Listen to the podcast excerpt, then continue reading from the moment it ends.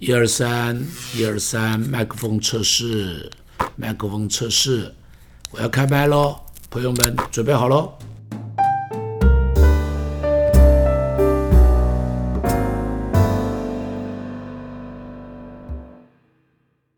各位好朋友，大家好，我们又在空中见面了。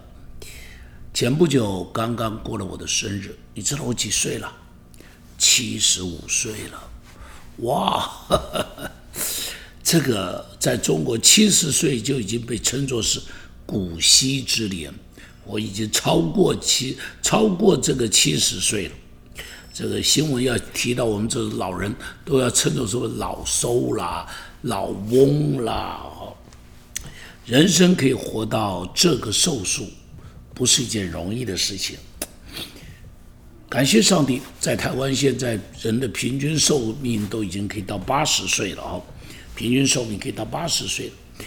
那么特别在台湾，我们很感恩的就是，我们成长的这七十年，是台湾没有什么太多的天灾，也没有什么战争。虽然这个政府不算是很让人满意，基本上都在全世界来讲还算是一个好的政府。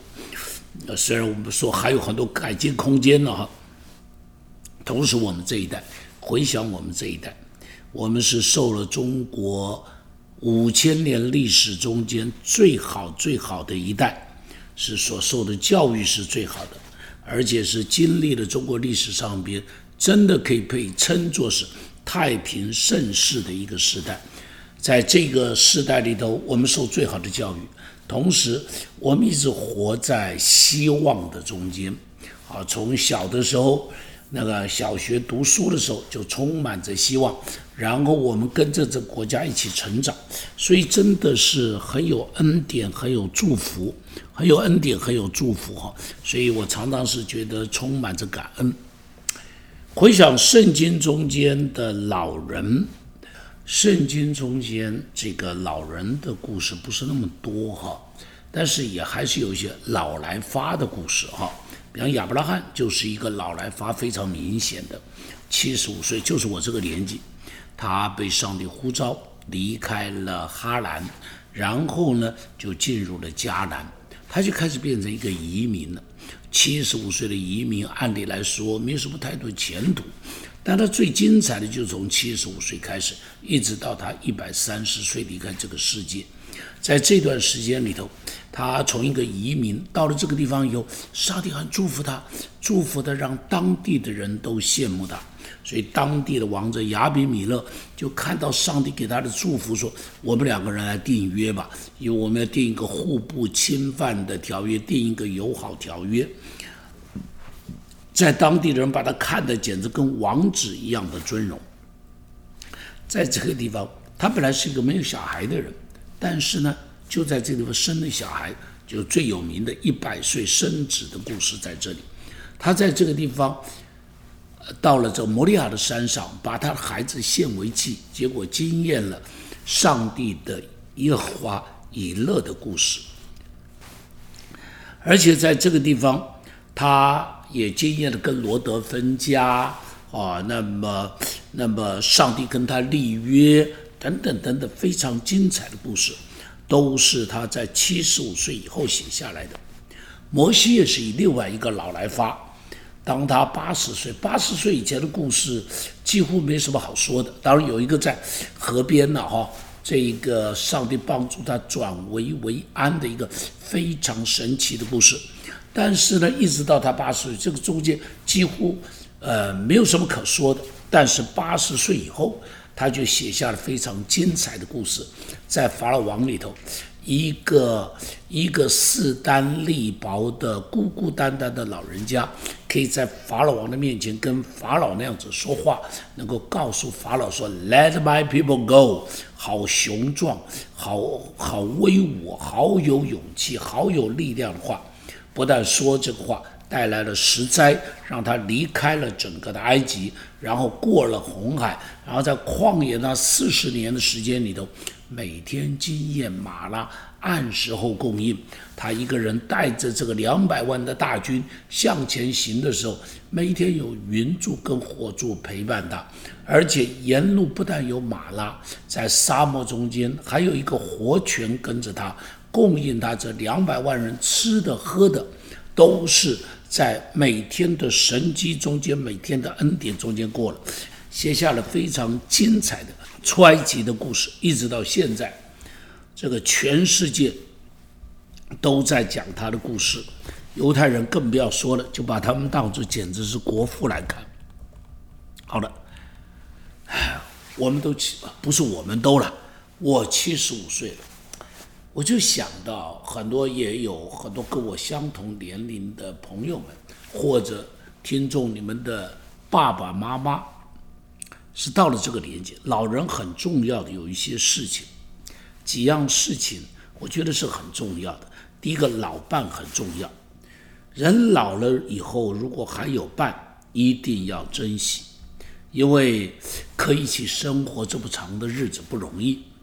能够虽然吵吵闹闹，虽然有的时候小争执大争执，虽然有的时候跌跌撞撞，但能够牵手走过这几十年，这已经真叫古稀了，真叫古稀了。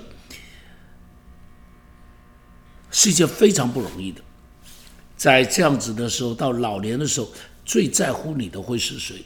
大概就是你的老伴。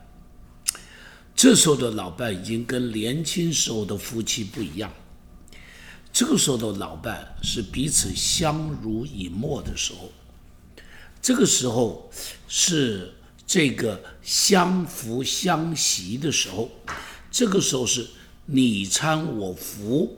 牵手走在夕阳之下，彼此互相抓背、互相捶背、互相鼓励、互相安慰，啊，甚而至于到我这个年纪的时候，我连穿鞋都要老伴帮我穿，穿袜都要他帮我穿，不是我懒惰，而是弯不下腰了。你老了，你就会知道我说的话。所以，如果还有老伴在。好好的疼惜吧，不要再有什么好争执的，不要再有什么好吵架的了。我现在已经跟老伴不没有任何争执了，他说什么我都说好，吃什么好，去哪里好，做什么好，我现在只有一个回复，就是好，因为我珍惜每一个跟他相处的时间。每到了晚上睡觉之前，我都会稍微拥抱他，跟他说。Honey，我爱你。早上起来，我抱着他说：“Honey，我爱你。”你知道晚上我抱着他说原因在哪里？因为我担心呢，晚上睡一觉不知道哪个人会不在了。我希望对方听到我最后说的一句话是我爱你，不管是我不在了或他不在了，他都能够听到说我告诉他的是我爱你。早上起来我跟他说我爱你，因为。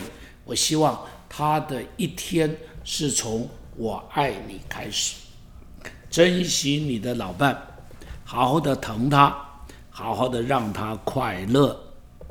第二个很重要的，老骨头很重要。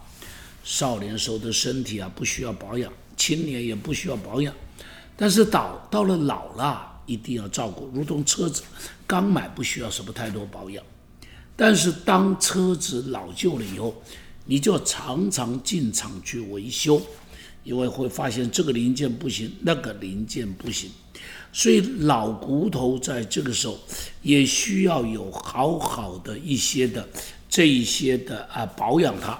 所以这个这个我常常看到有一些这个呃呃推着轮椅的人，坐在轮椅上的一些朋友，当我看到的时候。我里头就会提醒我自己，将来我一定不要像他。如果我将来不要像他，现在就要负责，不是等我像他以后再来负责。像他坐在轮椅上了以后，要能够再站起来是非常困难的事情。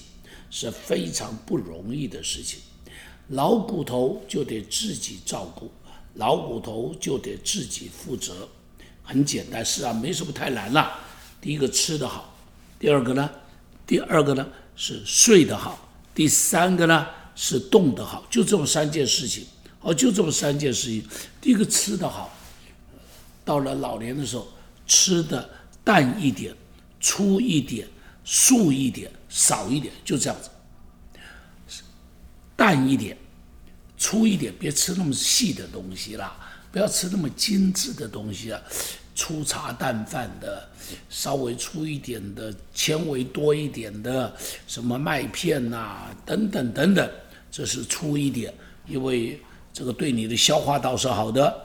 素一点，呃，大鱼大肉少一点了，然后呢，别吃的那么饱，七分饱就可以了，少一点，你看。吃得好就是这么简单，淡一点、粗一点、素一点、少一点就可以了。当然有人讲究了，什么要五个颜色啦，有人讲究要有地中海食物，都可以，都可以，反正吃的好一点。第二个呢，睡得好一点，睡不好什么毛病都来了。所以固定上床的时间很重要，每天那个时候就上床了，十一点钟以前一定要上床。十点半以前上床，因为让自己睡得好一点。因为睡得不好，你看哈，失眠的问题，这个忧郁症的问题，心脏的问题，高血压的问题，连糖尿病以及失智症都会上升。然后呢，然后呢，最后呢，就是要动得好一点。中国人说啊，中国人说要呃活动活动，要活就得动。所以呢，这个动得好一点哈，这个得自己要有毅力，没有人会来要求你，都得自己有毅力啊。所以有些人说，每一周一百五十分钟的运动，呃，反正你要每天最少要三十半个钟头的运动，不是活动，是运动，会让心跳稍微快一点点的。走，如果你出去这个这个走路可以的，但是走的速度要稍微快一点，不能太快了会摔跤了。但是你就是要有这些，这个毅力是很重要的。我就每一天有一个小时的运动时间，我每一天强迫自己，已经连续动了多久？已经连续动了两年了，每天一个小时。我最开始是这样，最开始是因为。呃，周神柱牧师啊，有一天他八十岁生日的时候跟我讲，他说：“茂松，我现在每天打两个小时网球。”这句话非常刺激我，我就看着我这个老哥哥，我说：“你比我大六岁，你每天打两个小时的网球，这网球运动那个要有爆发力的。”那个突然间的要去接球，要去杀球，那个爆发力很重要的。我心里想，这个爆发力我没有了。我心里想，我不能输你，所以从那个时候开始，我就每天花差不多五十分钟到六十分钟，我爬六十层楼楼梯啊，爬楼梯，我走上去，然后坐电梯下来。我记得最开始做这个运动的时候，一边做就一边骂自己神经病。给自己定这个目标，我记得爬到第三层、第三趟、第四趟的时候，我里头就骂自己神经病，因为我一趟是十层楼啊，不，呃，对不起，六层楼，一趟是六层楼，我爬十趟，爬十趟哈，爬上来然后坐电梯下去，一直到现在，我告诉你，我做五十分钟的运动，已经只会有一点喘气，啊。这个这个流汗流一点点汗，不会觉得那么辛苦了。你知道，这个就是锻炼出来的。没有人要求我，我就是要求我自己。我说我不能输周周牧师，我不能输我的老哥哥。好，我得要好好运动。同时，我也是看到那许多坐轮椅的朋友的时候，我心里都提醒我自己，不可以像他。我将来不要坐轮椅。免得苦了我老婆，苦了我的家人，也苦自己，更怕有一天呐，哪一天我老婆不高兴，把我推出去啊，就不把我推回来了，那就很麻烦了。所以吃得好一点，睡得好一点，动得好一点，能不能动在乎你自己。你要给自己有要求，要有毅力。感谢主，我已经运动两年，快三年了，所以我有达成这个，所以我可以挑战你，跟我一起运动。第三个，老友很重要。你看，老伴很重要，这个老骨头很重要。然后呢，老友很重要。孤独是一件非常可怕的事情，是这个时代里头最可怕的病，就叫做孤独。孤独不是老人才有。年轻人都有，所以什么叫做宅男宅女？就是窝在家里头不出来，这个已经是世界的流行病了。这是世界的流行病，你知道，因着这孤独的时候，人的生活品质变得很差，人的生命会整个的、整个的萎缩，会整个的萎缩。好，我记得，所以让你不孤独，老人家就记住老友很重要。呃，我有一天去拜访。前不久，前两个多月，圣诞节之前，我就拜访一个老人家，啊，这个老人家八十多岁，八十六岁、八十七岁，只比我大十岁。我有半年没有看到他，因为疫情啊什么，他没有出门，那我就到他家去拜访他。结果进去我就发现一样事情，他不太会说话，他整个反应非常癌质。因为他是一个人住，儿女没有住在边上，好，他是很认真照顾自己的人，但是每天关在房间里头，啊，因为天气也不好，疫情的原因，啊，然后他住在三楼，爬下来也不是那么容易，他又摔过一跤，所以让他里头更害怕，所以他就把自己关在房间里头半年。我们就是发现没有看到他，所以去拜访他，半年的时间。他就退化的非常的严重，他就退化的非常非常的严重。一个人孤独了以后，一个人就会退化；一个人孤独了以后，生命就会越来越退缩。呃，上呃前三天吧，我在我们教会三明堂的一楼，就遇到一个也是一位呃老姐妹，呃推着她的妹妹。啊，他有一个外佣推着他的妹妹进来，然后就跟我讲说：“牧师，请你为他祷告。”我说：“怎么了？”他说：“他现在变成自闭了。”我说：“为什么会变成自闭了？”他他退休以后就一个人在家里，快十年的时间没出来，连话都不会讲了，连话都不会讲了。所以我记得我我就跟他讲，我说我说一句，请你跟我说一句，我们一起祷告。他姐姐说他不会说的，我说让他试试看。我就发现他很费力的在那边一句一句的跟着我祷告，一句一句的跟着我祷告。所以你一定需要有老朋友啊，有了你的老朋友一定是越来越少，年纪大了嘛。你老朋友一定越来越少，所以你要越发的珍惜。比方前两天我们神学院里头有个姐妹，以前的老同学啊，我们都毕业已经四十五年、四十六年了，从神学，他就在网上拉了一个同学们的祷告小组。我在上面看了以后，我就突然间算一下，我前边五届我是华神第五届毕业的，我前边五届的。这一些的老同学们被蒙主恩招的，一算都已经超过五个了。一算呢，算一算，就算我同班同学蒙主恩招的，都已经超过三个了。同班同学我们只有八个人呢，都已经超过三个了，好快啊！所以老朋友能够见面，老朋友能够联系。都要珍惜，所以在我们教会中间有一些会友跟着我四十多年的了，真是比我的兄弟手足还要亲。每个礼拜在一起，主日崇拜、祷告会、小组聚会，一起服侍、特会等等等等。